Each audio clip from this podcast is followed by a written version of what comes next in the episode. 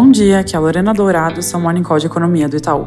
Começando pela China, jornais veiculam a possibilidade dos grandes bancos estatais cortarem os juros que incidem sobre as hipotecas. A medida seria válida somente para aquelas pessoas que compram casa pela primeira vez. Além disso, é possível que venha também uma redução nas taxas de depósito dos bancos, uma medida que ajudaria a aliviar suas margens e permitir novos cortes de juros à frente. Ambas as medidas devem fornecer alguma ajuda à atividade, mas há dúvidas sobre o real impacto no setor imobiliário. Os dados de alta frequência que a gente acompanha por aqui mostram que as vendas diárias de imóveis estão bem fracas na margem, quase 50% abaixo do nível visto no ano passado. Nesse sentido, é importante acompanhar o que os dados de atividade por lá nos mostram e hoje à noite os PMIs vão ser divulgados. Nossa expectativa é que a parte de manufatura fique estável em 49,3 e que o PMI de serviços caia para 51 pontos. Nos Estados Unidos, o JOLTS veio mais fraco que esperado, mas seu nível ainda é consistente com o retrato de uma economia forte e com o mercado de trabalho gradualmente desacelerando. Ainda em mercado de trabalho, hoje tem o ADP, que é uma espécie de prévia imperfeita do payroll, e o consenso aponta para a criação de 195 mil vagas no setor privado. Vai ser um dado relevante para tentar antecipar a estrela, que é o payroll, que sai na sexta-feira, e que projetamos que vem em 175 mil.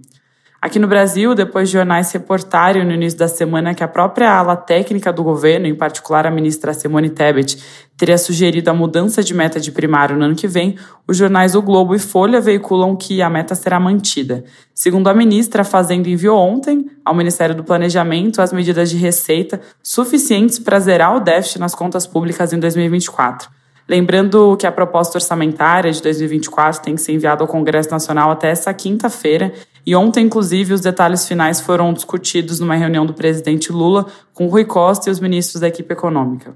Falando de medidas em tramitação, a Câmara votou urgência para o projeto de lei que prorroga a desoneração da folha de pagamentos até 2027 e a expectativa é que o mérito seja votado hoje e a votação do projeto de lei que muda as regras do CARF, instituindo um voto de Minerva a favor do governo em caso de empate nas disputas fiscais, também pode ser votado hoje no Senado, segundo o Globo. Mudando de assunto, a novela de reforma ministerial ganhou mais um capítulo, agora com o presidente Lula anunciando a criação da pasta de micro e pequena empresa, o que leva a um total de 38 ministérios sob a administração atual. O Estadão reporta que o movimento foi feito para acomodar partidos de centro e tentar ampliar a base de apoio do governo. Indo para a agenda do dia, hoje a inflação do GPM de agosto vai ser divulgada e a nossa expectativa é de uma queda mensal de 0,15%, levando a taxa em 12 meses para menos 7,2% de menos 7,7%. A tendência é que esse dado termine o ano negativo, mas o vale deve ter sido provavelmente no mês passado. Do lado da atividade, tem Caged, para o qual a gente espera uma criação de empregos formais de 137 mil, e também tem confiança dos serviços e do varejo saindo já já às 8 horas.